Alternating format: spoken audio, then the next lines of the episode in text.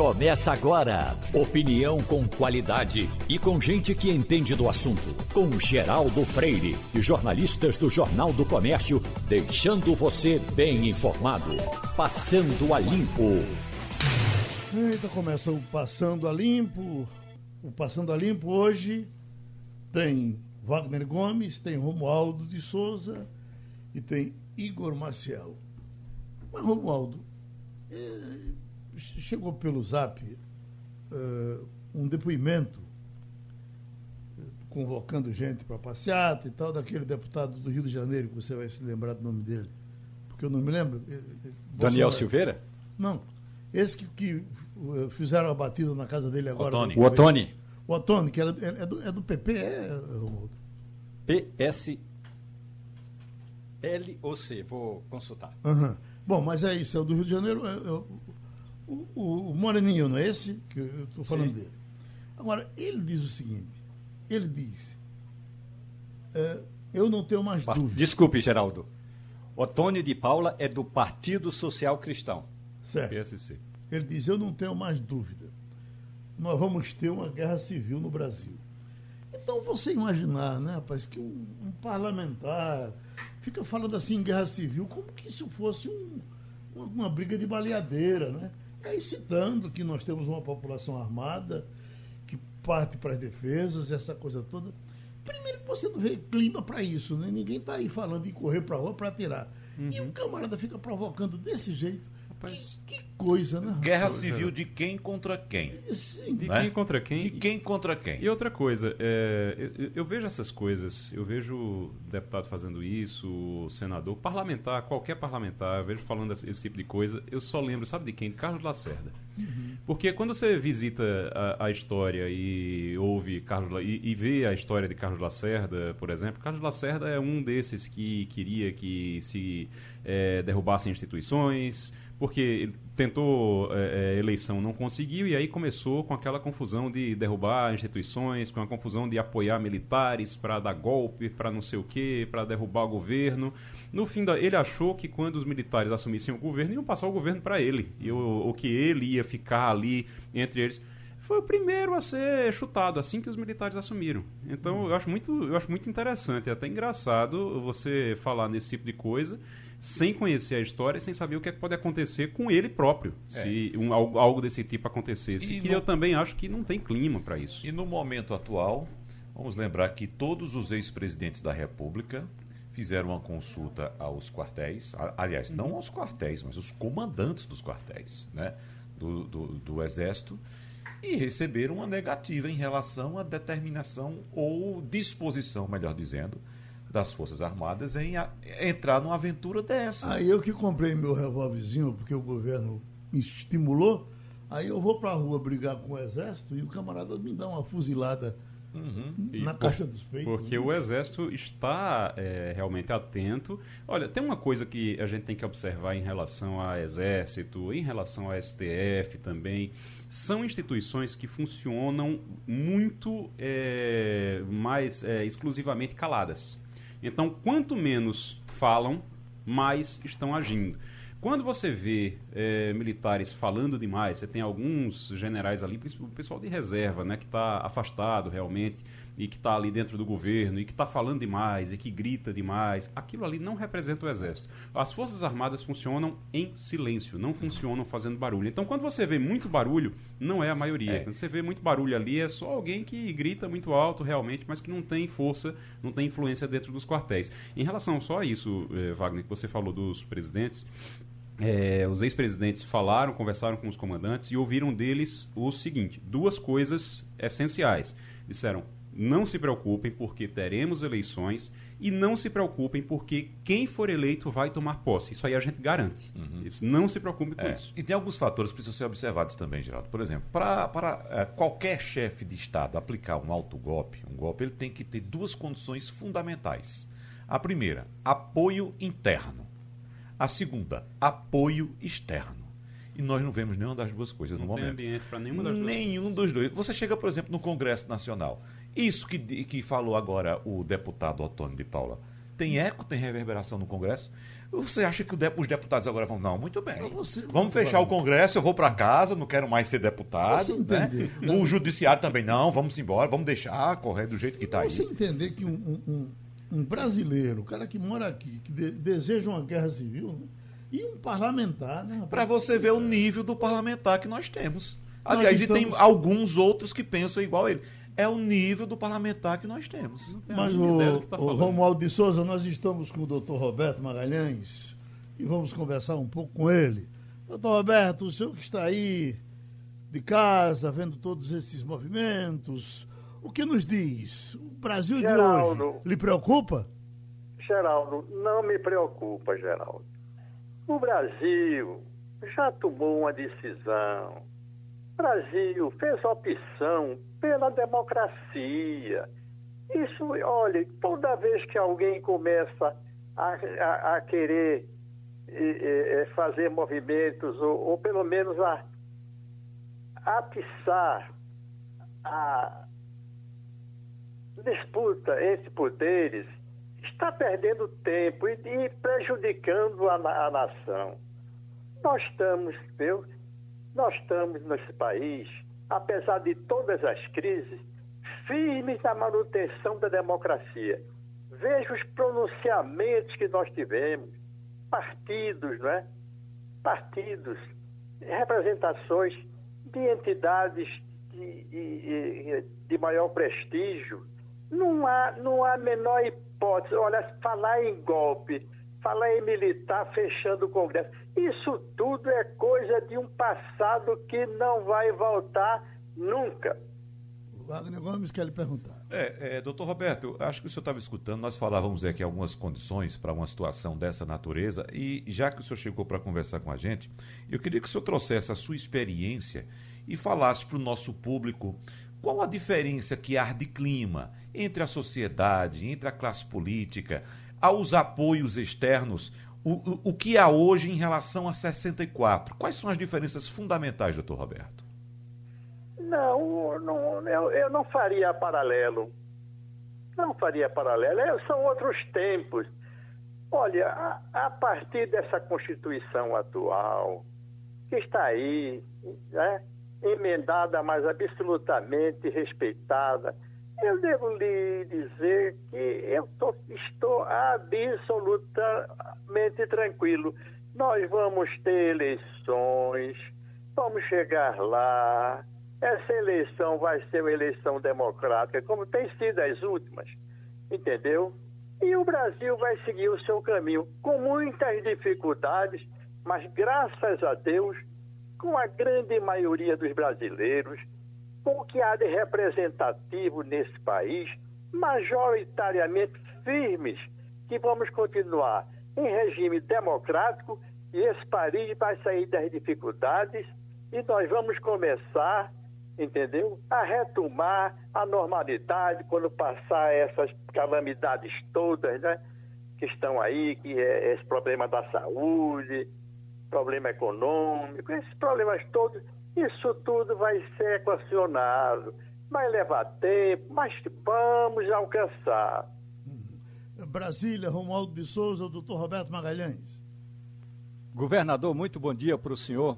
Bom o dia. senhor sabe muito bem o que é você trabalhar ao lado de assessores que ficam buzina, buzinando o tempo todo uma ou outra tese e tem pelo menos dois ministros do presidente Jair Bolsonaro o general Braga Neto, que é o comandante da defesa, e o secretário de governo, o general Ramos, que ficam buzinando o tempo todo essas presepadas montadas no Palácio do Planalto e muitas delas pelas redes sociais, que é vamos fazer isso, vamos fazer uma motociata. Por exemplo, governador, amanhã é o dia do soldado o presidente Jair Bolsonaro vai fazer um discurso no quartel-general do Exército aqui em Brasília. Isso pode ser uma prévia do que Bolsonaro vai dizer nos protestos de 7 de setembro. Isso tudo não inquieta o senhor? De maneira alguma, de maneira alguma. Eu não sei como se pode pensar uma coisa dessa. Será que esse povo não conhece o país, não lê jornal, não conhece pessoas que têm é, é, implica, é, implicação nos poderes, e não só nos poderes, mas na sociedade, na sociedade que pesa.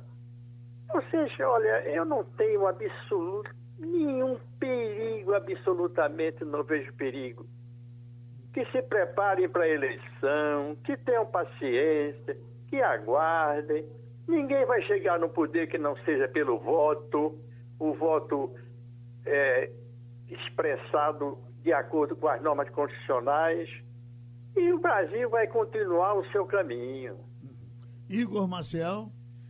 Doutor Roberto, uh, o senhor foi governador do estado e, como governador, o senhor foi comandante da Polícia Militar em Pernambuco, o comandante maior da Polícia Militar. É, como é que o senhor. Hoje, ontem a gente viu, uma, teve uma reunião dos governadores, uma reunião geral dos governadores no Brasil, no, e eles expressaram ali uma preocupação em alguns estados com as polícias, com infiltração bolsonarista, o que o João Dória, que é governador de São Paulo, chamou de infiltração bolsonarista nas polícias. Uh, lá em São Paulo estavam convocando para os atos do dia 7 de setembro. O senhor. Oi, oi, O negócio de São Paulo, né, doutor Roberto, foi uma coisa assustadora. É, exato. É, é o comandante, comandante da polícia de um partido contrário ao, mas já foi afastado, né? Foi afastado. É, mas, mas, você imagina é, o que, é que ele estava estava querendo tá se aposentar? Porque não vai, qualquer tentativa dessa não vai prosperar. É, exatamente isso que eu queria perguntar. O senhor acha que tem dentro da, da, do sistema hierárquico aqui da Polícia de Pernambuco ou de outros estados também, o senhor acha que isso tem como prosperar de alguma maneira? De maneira nenhuma. Agora, eu acho que de qualquer forma, é, os responsáveis pela polícia, o governador no caso, não é? Enfim, é, tem lá seus cuidados, tem lá suas preocupações, isso é normal de qualquer governo. Agora, falar em termos de instabilidade política do país, isso é perda de tempo, porque não vai haver. Não vai haver. Para eleição, eu tinha acompanhado, inclusive, o pronunciamento dos pré-candidatos. Eu vejo aí o Ciro Gomes falando aí da mídia, falando todas as oportunidades que ele tem, fazendo sua campanha, sua campanha aí, não, sem revelar temor de coisa nenhuma, porque ele sabe que vai haver eleição. Agora, se ele vai ser candidato ou não, ele sabe também que não, as suas, tem suas possibilidades e tem muita impossibilidade, porque os partidos vão resolver isso, né? e as candidaturas e pré-candidaturas correm o risco normal de serem bem-sucedidas ou não. ainda ontem, doutor Roberto, eu vi um pronunciamento, uma, uma, uma, entrevista da ministra Carmen Lúcia, porque o presidente insiste na questão do, do voto impresso, e aí ela dizia, a essa altura do campeonato, eu já pergunto qual é a intenção do presidente atrás desse voto impresso. O senhor tem ideia? o voto impresso é o caminho mais curto que eu conheço para a corrupção eleitoral. Não a corrupção é, que tome conta do país, mas a solução para o que, se elegem ou não se elegem admitindo a corrupção. Mas cada dia mais vai ficar mais difícil.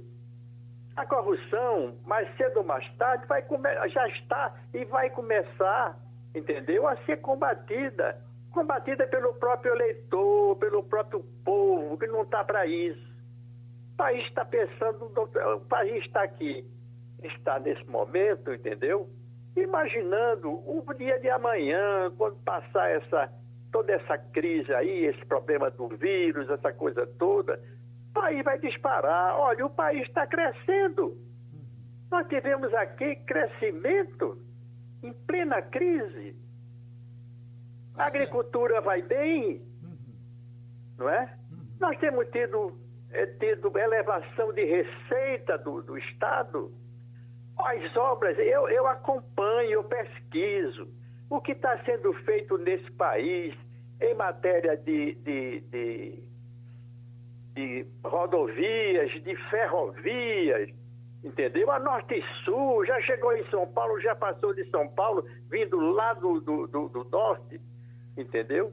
Tem muita coisa boa nesse país. Agora é preciso pesquisar e estudar. Não podemos ficar apenas lendo o jornal, apesar dos jornais terem uma grande, uma grande função. Eu leio jornais todo dia, gosto muito de ler jornal, mas na verdade esse país vai muito bem e nem tudo as pessoas podem saber, porque é um país muito grande.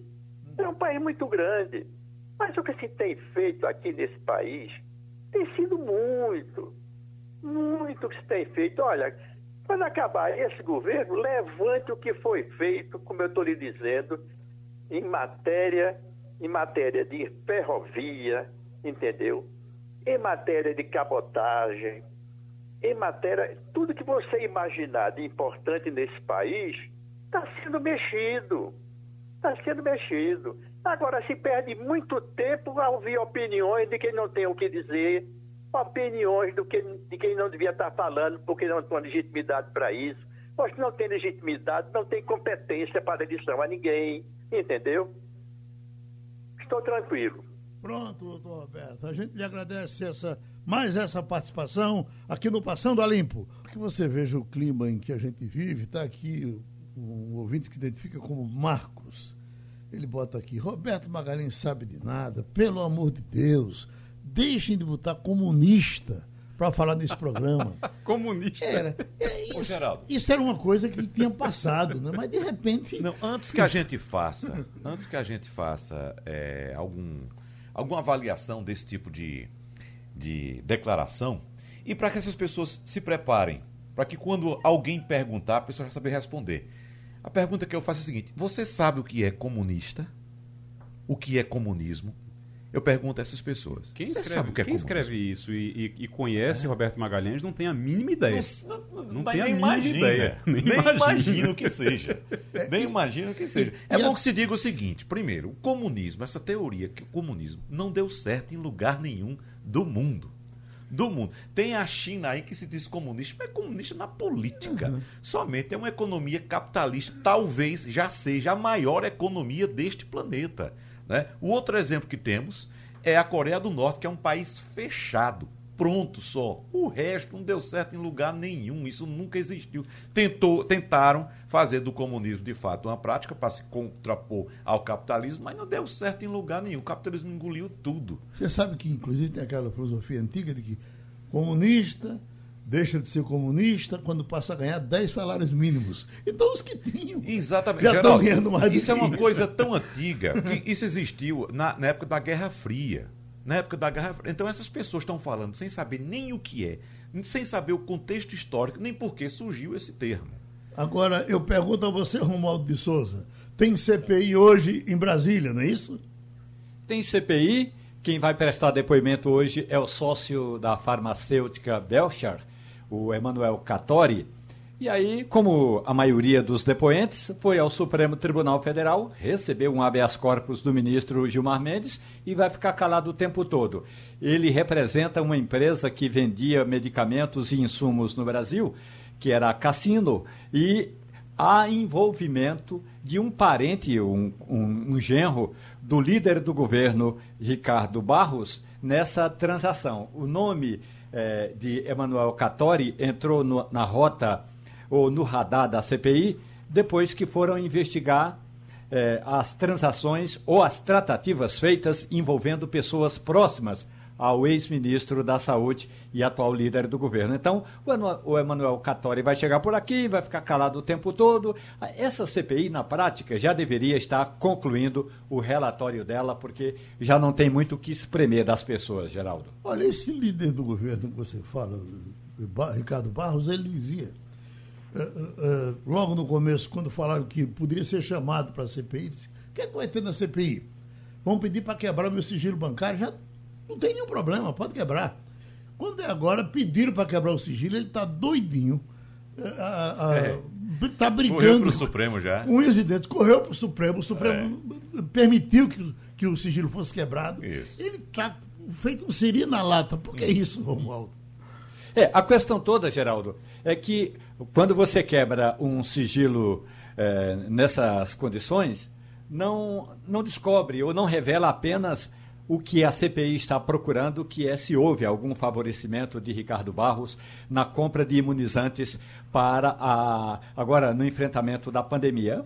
É, pode ser que acabe revelando também outras transações. Mas, convenhamos, com todo respeito ao deputado líder do governo, Ricardo Barros, do Progressistas do Paraná, não estou dizendo que ele se meteu em traquinagem, mas quem se mete em traquinagem não coloca dinheiro de propina ou quase sempre não coloca dinheiro de propina na conta corrente. Por isso que essa quebra de sigilo é praticamente é, inócua, inoportuna. Agora, uh, Igor Marcel, hum. uh, Lula, acho que por falta de assunto, voltou a falar em controle de mídia uh, num dos pronunciamentos que fez nessa viagem que está fazendo e volta a repercutir, até porque quem, Lula já falou desse controle de mídia quando era presidente, no momento crítico da vida, falava inclusive em fechar a TV Globo. Não é? E aí lá vem Lula agora puxar esse assunto de novo. O que é que ele quer?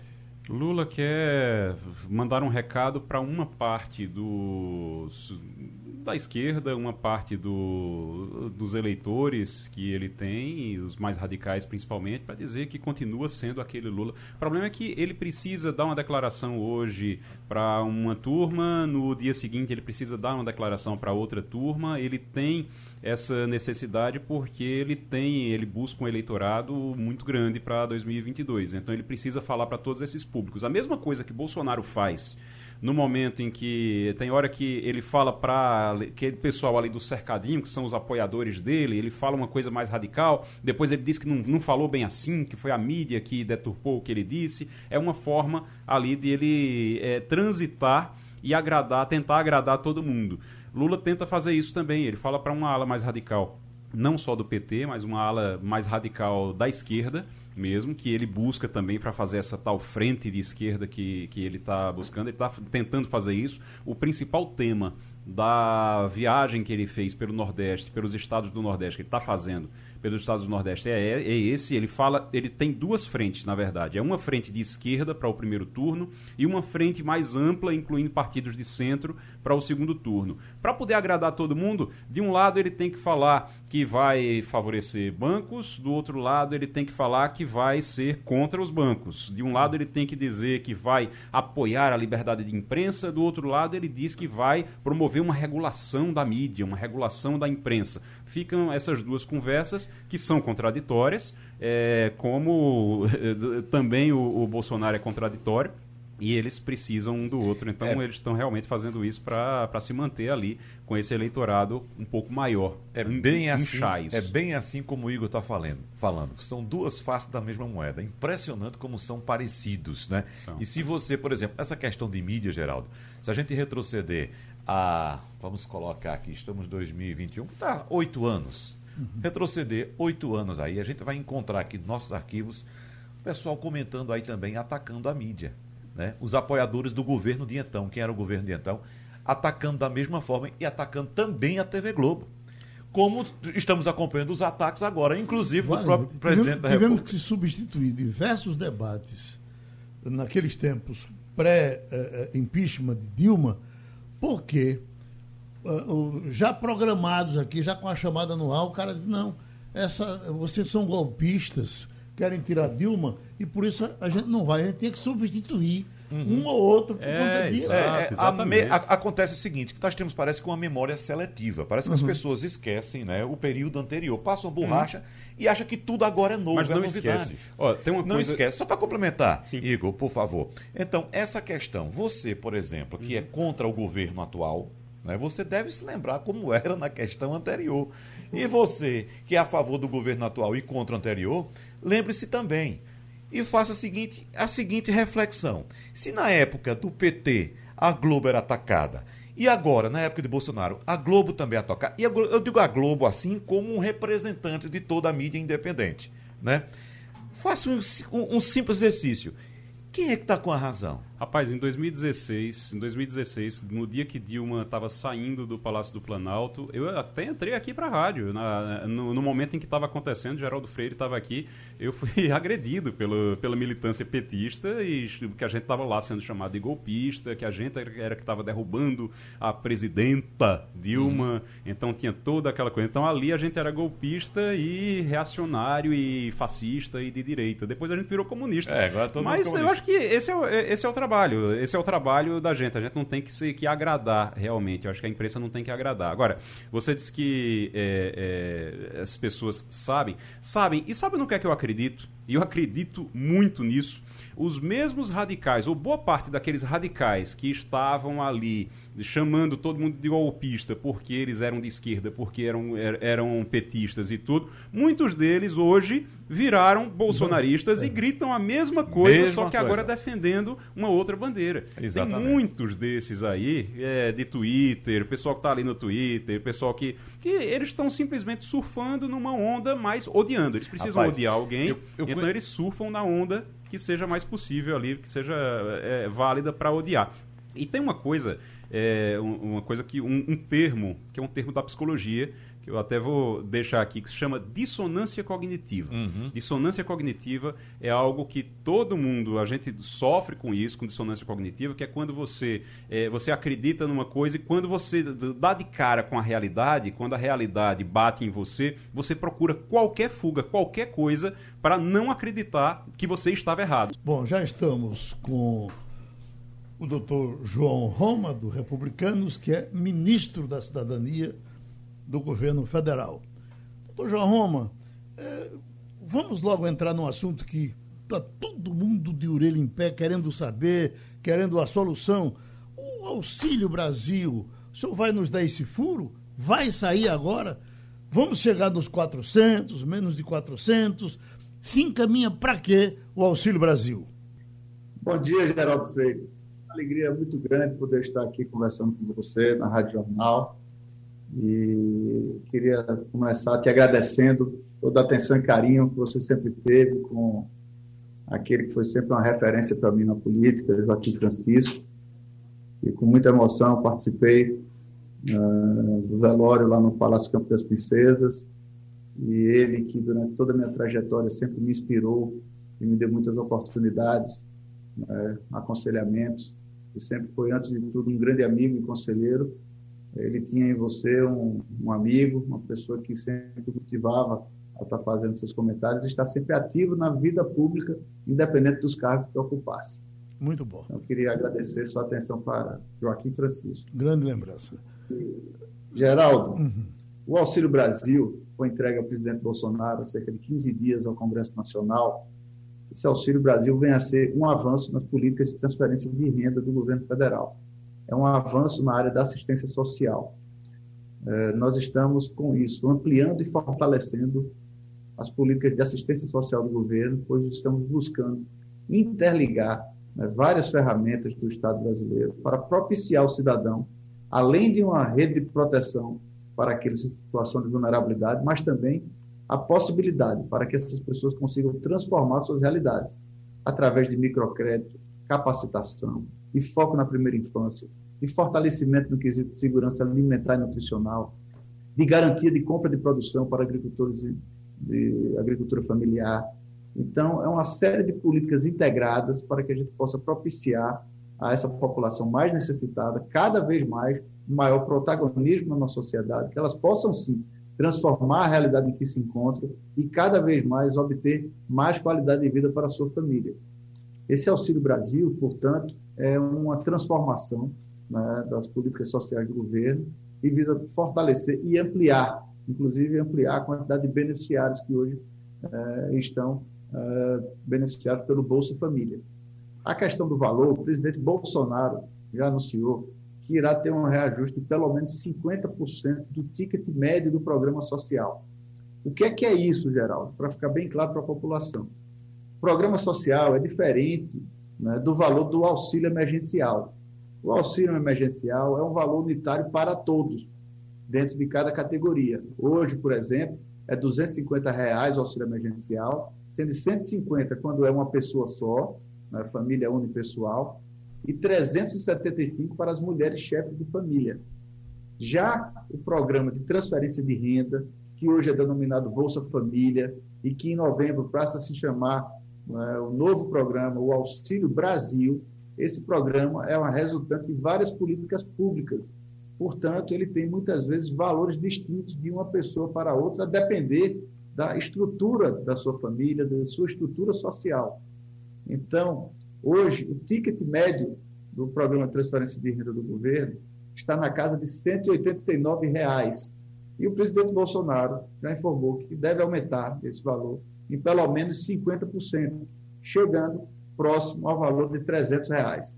Ministro, há possibilidade de se transformar num programa de Estado e não num programa de governo, numa coisa como projeto de renda mínima de, de, de, definitivo, todo governo que chegar terá que seguir esse programa?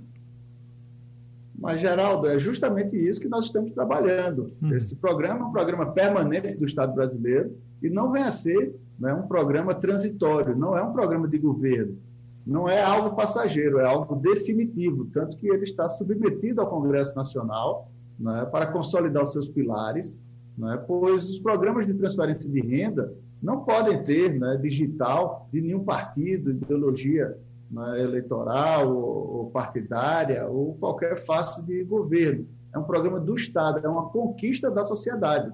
As políticas de transferência de renda foram avanços no Estado brasileiro. Começou lá atrás, como você lembra, após a Constituição de 88, né, em programas que visavam chegar diretamente à população menos assistida.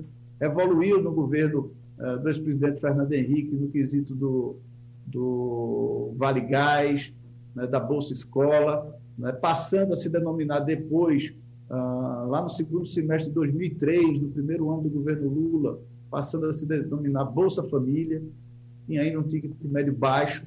Isso foi estruturado através do Fundo de Combate à Pobreza, né, de autoria do ex-presidente do Congresso Nacional, o senador Antônio Carlos Magalhães. Portanto, é um legado do Estado brasileiro, uma conquista da nossa população. E não pertence, portanto, a nenhum governo.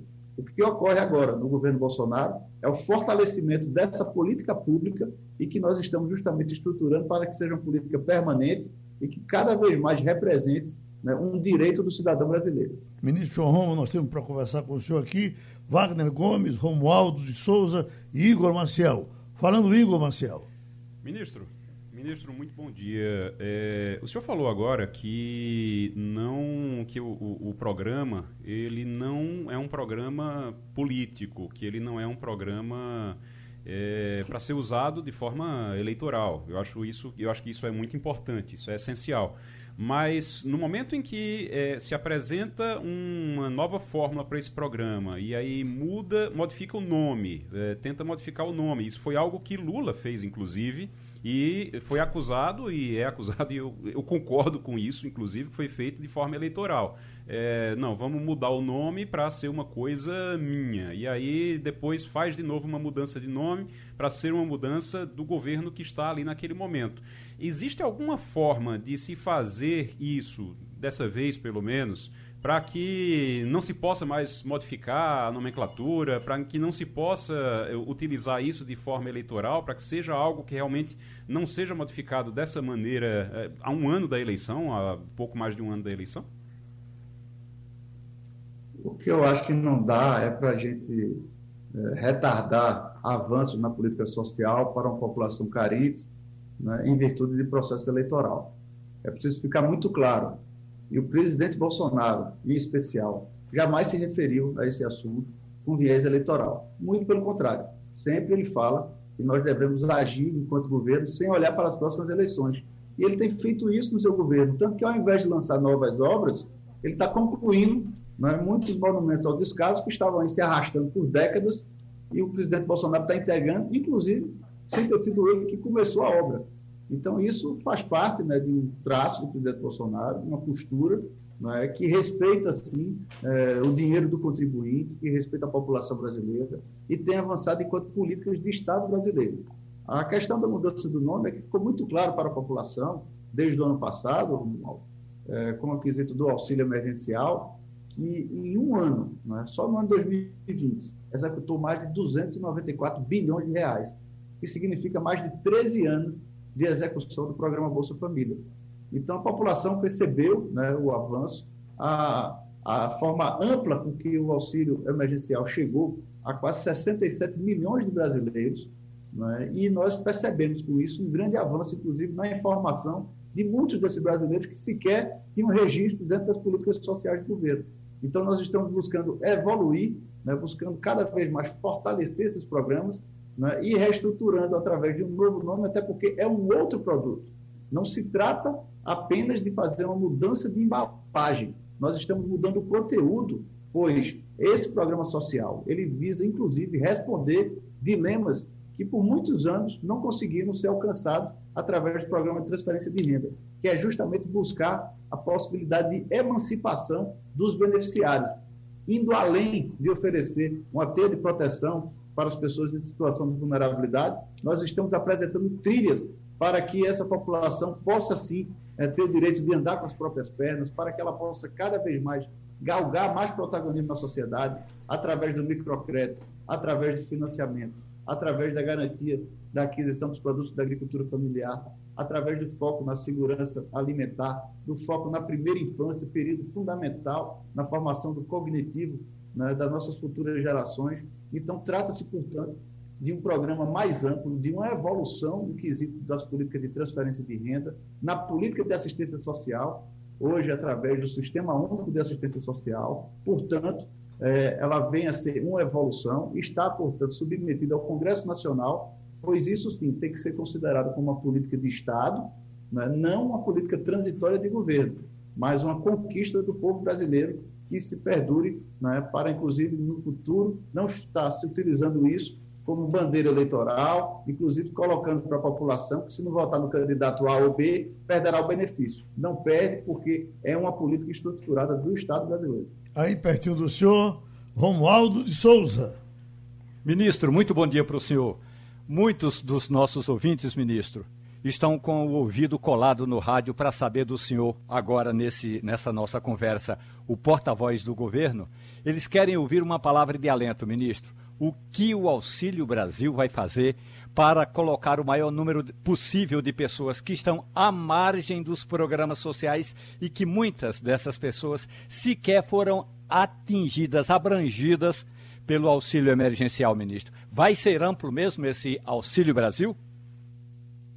Olha, sem dúvida nenhuma, mas é importante ressaltar que o auxílio emergencial ele foi a fronteiras que antes não estavam abraçadas pela política social do governo.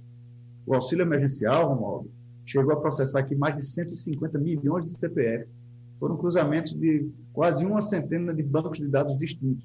Todos os meses nós processamos mais de 33 diferentes fontes de dados, não é para que a gente consiga não apenas encontrar essas pessoas, não apenas oferecer a elas é, a possibilidade de uma assistência do Estado brasileiro, mas também fazer com que esses recursos, que são recursos federais, cheguem aos destinatários de forma correta, chegue ao destinatário que a lei nos obriga a enviar esse recurso, e não né, a fraudadores, e não a quadrilhas especializadas que a Polícia Federal tem desbaratado, nós observamos a operação em todo o Brasil.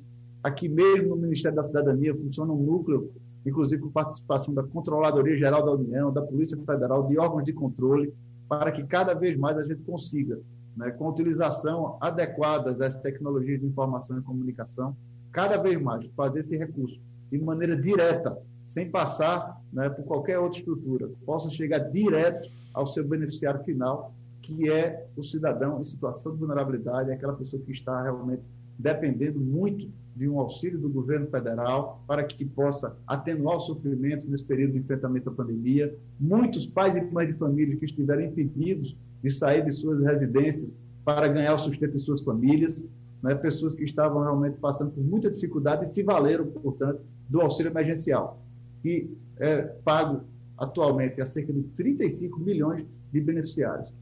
Wagner Gomes. Ministro João Roma, a taxa de pobreza extrema no Brasil começou este ano em alta com o fim do auxílio emergencial em dezembro. Hoje, mais pessoas estão na miséria do que antes da pandemia e em relação ao começo da década passada, em 2011. Só em janeiro, ministro, 12,8% dos brasileiros passaram a viver com menos de 246 reais por mês. Isso significa R$ 8,20 ao dia, segundo pesquisa da Fundação Getúlio Vargas Social. Ou seja, a população está mais pobre agora. O povo brasileiro está mais pobre, ministro. Nós tivemos, evidentemente, uma ação bastante importante do auxílio emergencial durante a pandemia, mas me parece que houve um erro de cálculo, tanto o cálculo é, é, financeiro por parte do governo, o cálculo econômico do, de quanto custaria aquele, aquele auxílio, quanto também um, certo menosprezo aos impactos da pandemia. E o senhor cita que o programa não tem viés eleitoral, mas a gente sabe muito bem que a popularidade do presidente da República aumentou muito durante a pandemia o ano passado, quando foi uh, uh, instituído o auxílio emergencial. E agora vem o Auxílio Brasil no ano pré-eleitoral e vai começar praticamente já no ano eleitoral, que é o ano de 2022 ministro. O senhor não acha que o, o, Brasil demorou demais, ou melhor, o governo Bolsonaro demorou demais a entender a vulnerabilidade dessas pessoas e só agora entrar uh, com auxílio dessa natureza? Olha, me desculpa, mas pelo contrário, eu percebo que o governo do presidente Bolsonaro foi extremamente eficaz e ágil é, em fazer chegar a milhões de brasileiros o programa Auxílio Emergencial, certo? inclusive diferente de outras nações no mundo. Até os Estados Unidos, por exemplo, não conseguiu executar um programa de transferência de renda nessa magnitude. Os Estados Unidos se mandou cheque, né, que muitos não conseguiram descontar. E o Brasil conseguiu, em tempo recorde, estruturar, né, através dos mecanismos digitais, com conta poupança digital, né, com todo o zelo em relação ao momento de enfrentamento da pandemia, conseguimos fazer com que esse recurso chegasse a 67 milhões de beneficiários, o que implica no benefício direto a cerca de 50% da nossa população. O governo do presidente Bolsonaro, inclusive, foi elogiado por organismos como a ONU e o Banco Mundial pela eficiência e a maneira inovadora como agiu em relação aos programas de transferência de renda. E em relação ao planejamento de valores, eh, essa é uma responsabilidade que precisa ser compartilhada com o Congresso Nacional. Eu, por exemplo, era deputado no período, hoje eu sou deputado licenciado, e o Congresso Nacional, inclusive, não falhou o povo brasileiro na hora que foi acionado né, para dar uma pronta resposta no quesito de enfrentamento da pandemia em março do ano passado. Só no ano passado, em 2020, né, foram executados mais de 13 anos do que se gastou no Bolsa Família em menos de 10 meses. Então, é um feito marcante, um feito que conseguiu, sim, é, fazer chegar de maneira capilar, né, sem intermediários, diretamente àquela população necessitada, né, para que ela pudesse justamente levar suas informações. E hoje o Estado está muito mais capacitado e desenvolvendo a política de maneira eficaz, tanto que nós chegamos nesse estágio né, para poder integrar políticas públicas, não apenas né, para estar dando compensações, mas para buscar cada vez mais ofertar a essas pessoas a possibilidade de transformar a realidade em que se encontram para que possa sair da pobreza, que possa sair da extrema pobreza, que possa se encontrar uma oportunidade de trabalho. Quesitos como a regra de permanência no programa social, que garante que ele possa ficar mais tempo, que garanta que ele não perderá o, a sua proteção social, caso ele venha encontrar um emprego, uma oportunidade de trabalho, né? assim como foi no BPC, Benefício Prestação Continuada, onde nós criamos o auxílio inclusão. Com ele, quando a pessoa assina a carteira, ao invés de perder o benefício, ela tem a garantia de permanecer no benefício, recebendo inclusive 50% eh, desse benefício enquanto estiver com a carteira assinada, e caso venha perder seu emprego, ela volta imediatamente para o benefício, sem precisar passar por fila.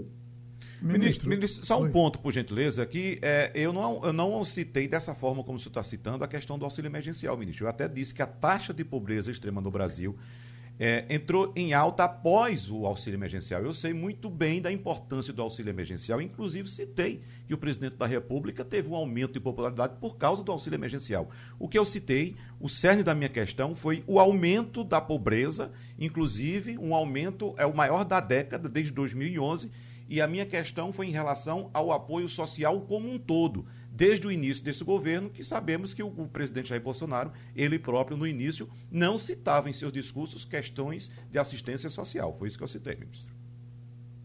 Entendeu? Perfeitamente. Eu não estou agindo de maneira reativa, apenas eu estou ressaltando né, o que tem sido feito no governo e estou colocando de maneira clara. É, o presidente Bolsonaro, né, tem sua maneira própria de se comunicar com a população, ele tem os seus valores, tem defendido muito o quesito da liberdade, da democracia, tem mostrado, inclusive, é, avanços no seu governo perante várias questões, se incomoda sim, se incomoda com assistencialismo, se incomoda em deixar cidadãos dependentes do Estado brasileiro e tem buscado cada vez mais políticas públicas que ofertem, além da proteção a essas pessoas, a possibilidade de emancipação, para que as pessoas não precisem ficar dependentes do Estado brasileiro. Isso se dá através da transformação social, através da interligação das políticas públicas, que é justamente o que está sendo é, ofertado nessa resultante, que é o Auxílio Brasil, esse avanço no quesito das políticas públicas de transferência de renda e no quesito do avanço da assistência social do governo. Além disso, nós estamos cada vez mais buscando né, ofertar à nossa população né, o fortalecimento dessas políticas. Agora, é natural, certo? Nós sabemos que o mundo está enfrentando um processo de, de uma pandemia. Né? O Brasil, inclusive, tem dado as provas de retomada dessa, da economia, além, inclusive, do que apresentavam os dados anteriores, além do que os órgãos eh, projetavam para o Brasil. Então, portanto, o Brasil tem dado provas de que está retomando sua economia, buscando, sim, é, reaquecer a oferta de trabalho, de posições de ocupação para a nossa população certo? E tem se destacado, inclusive, perante outros países. No quesito da vacinação, o Brasil vai conseguir deixar a população vacinada adulta antes dos Estados Unidos, inclusive. Uhum. Naturalmente, né, tudo isso gera impacto né, na retomada da nossa economia. Né? A pandemia tem consequências é, dramáticas para a nossa população, a economia também. Quem está em situação de vulnerabilidade, quem não tem o que é, comer na hora do, do que suas, seus filhos estão pedindo né, um alimento, não tem como buscar né, isso para as suas famílias, precisa sim da política de assistência social, precisa sim né, de segurança alimentar e nutricional, e que nós temos buscado é cada vez mais dar atenção para que o Brasil retome de forma, inclusive, é, capilar esse crescimento econômico para que isso se reflita também em emprego e ocupação para o nosso povo. Ministro da Cidadania, João Romo, o senhor falou para o seu Estado, é bom saber que o senhor é pernambucano, Boa sorte para o senhor, muito obrigado. Estamos sempre aqui à sua disposição. Vamos para Fabiola Góes, está em Washington, Estados Unidos, e vamos conversar no Passando a Limpo. Ah, estamos, estamos fazendo a ligação ainda? Bom, é... Romualdo, a, a, a, CPI. Não, hoje teremos Augusto Aras, né, dando, dando, uh, sendo sabatinado para uma segunda etapa como eh, Procurador-Geral da República. Quais são as expectativas com relação a Aras? Deixa eu, deixa eu inclusive, é, para o Romualdo falar sobre Augusto Aras, é, Romualdo, e também incluir aí o outro, que é o advogado, o advogado-geral da União, Mendonça, que foi né? o Mendonça, o André, André Mendonça. Mendonça porque André Mendonça, pelo jeito, a indicação dele subiu no telhado mesmo, ele não, não vai ser aprovado, vão ter que arranjar outro para o STF. Já tem gente, inclusive, se preparando para se apresentar, né? É.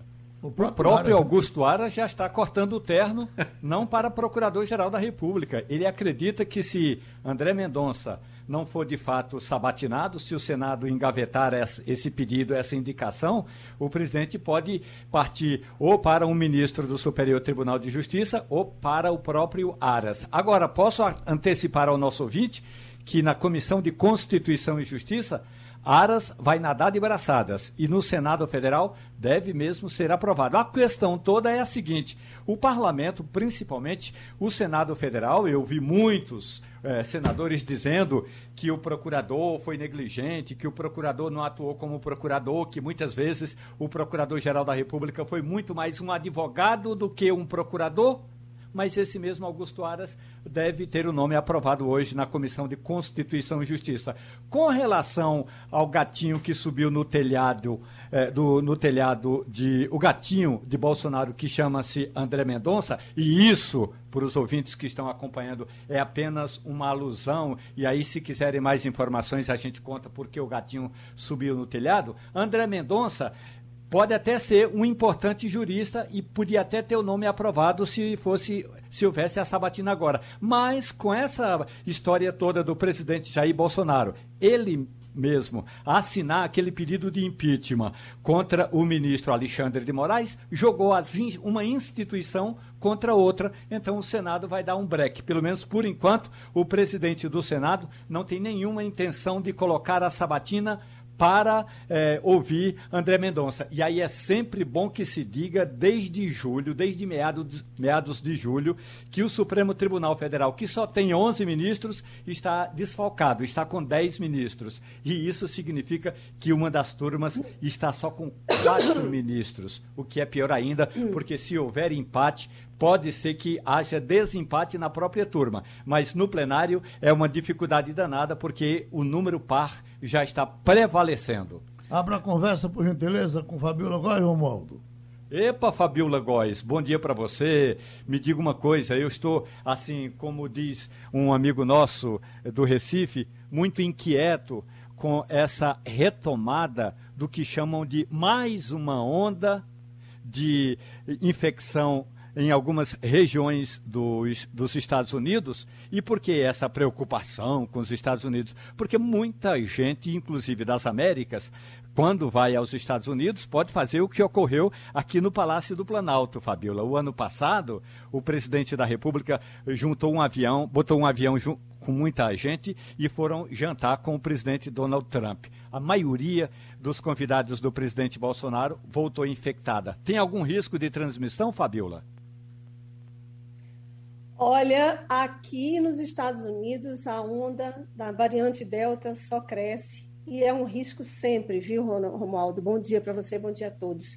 A gente tem observado aqui que alguns postos de vacinação já estão aumentando o número de pessoas que estão correndo para poder ser vacinada, principalmente agora, ontem, né, o FDA aprovou a vacinação da Pfizer como uso, sem ser mais aquele uso emergencial, né, o uso definitivo. Então, aqui a população já está aumentando, mas ainda assim é um número muito baixo, né? assim, perto do que poderia já estar tá acontecendo, porque 30% da população não quer se vacinar de jeito nenhum.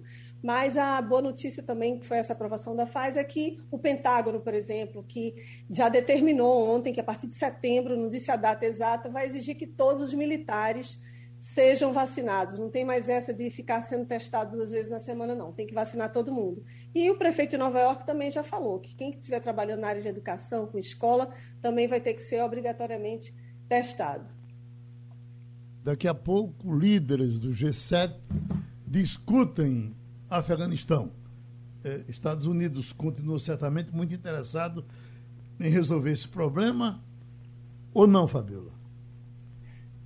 Geraldo, a, a, assim, a todo momento o Biden vai para a televisão, então algum assessor dele dá uma coletiva da imprensa dizendo que há um esforço enorme de tirar todos os americanos e pessoas que colaboraram com os Estados Unidos até o dia 31 de agosto.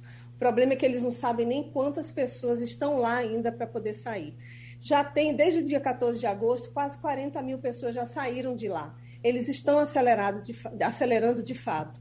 Então, o que acontece é que a gente está é, tá na expectativa dessa reunião né, com o G7 de uma cobrança maior do Biden para que o Biden possa é, é, ampliar esse prazo. Né? E saiu agora uma notícia no Washington Post, é um furo de reportagem de hoje, dizendo que o diretor da CIA se encontrou com o principal líder do Talibã do Talibã ontem. Né? Então, ele já, já é uma sinalização de que pode ser que haja uma ampliação desse prazo de saída do, dos Estados Unidos lá do Afeganistão. Agora, é uma situação ainda muito complicada. O Afeganistão está à beira de uma guerra civil, porque tem uma região lá que fica a 150 quilômetros de Cabul, que é uma resistência que ainda não foi tomada, e o líder dessa resistência filho de um antigo presidente que fez a resistência na década de 80, né?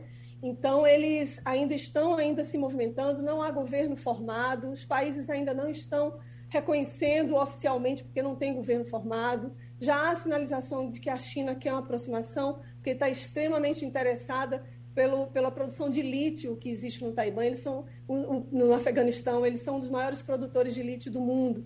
E lítio é uma matéria-prima para aquelas placas fotovoltaicas, energia limpa, eles estão vendendo para o mundo inteiro.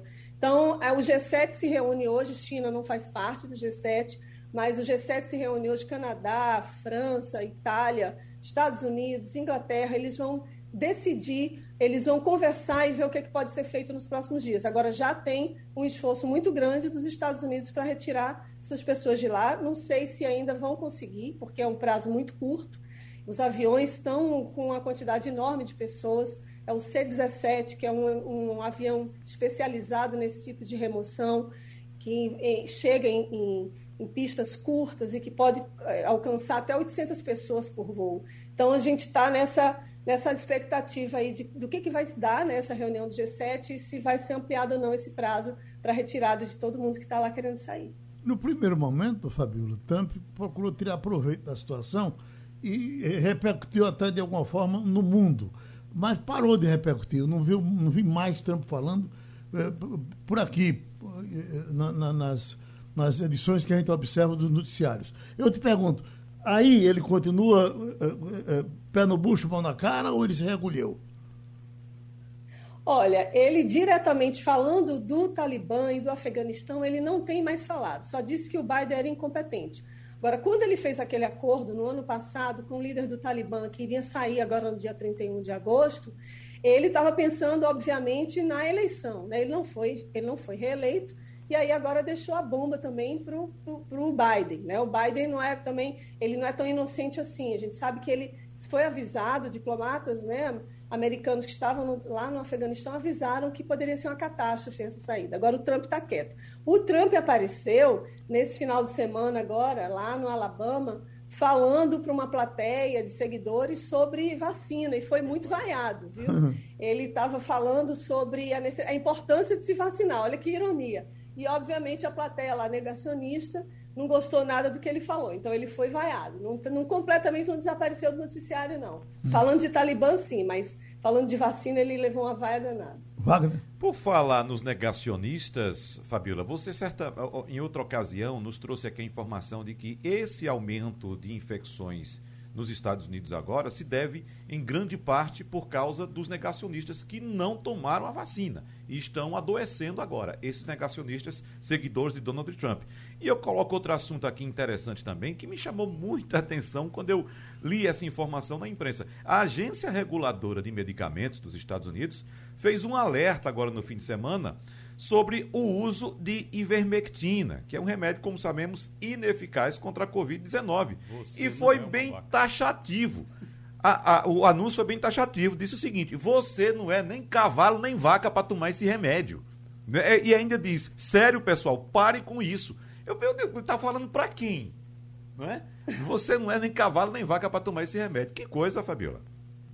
É isso mesmo. Esse anúncio está sendo muito repercutido aqui. A agência de medicamentos lá de Mississippi, o Departamento de Estado lá de Mississippi, na, nessa área de medicamentos, emitiu esse alerta porque está tendo muito caso de pessoas chegando é, intoxicadas pelo uso da ivermectina. Aqui nos Estados Unidos é muito utilizada para vaca e para cavalo, principalmente. E aí as pessoas acham que tomando, por tomar uma dosagem maior desse medicamento que é dado para cavalo vai ser eficiente para ele. Não, vai acabar matando a pessoa, entendeu? Então, os casos aumentaram, porque como ainda tem muito negacionista, gente que não acredita na vacina, e eles estão vendo que o bicho está pegando, a variante Delta está levando pessoas para os hospitais, eles estão querendo fugir de, do, do, vírus. Mas só que a ivermectina já comprovadamente não é a melhor opção, nem de longe, né? Porque não, não é eficaz contra a Covid, já está comprovado.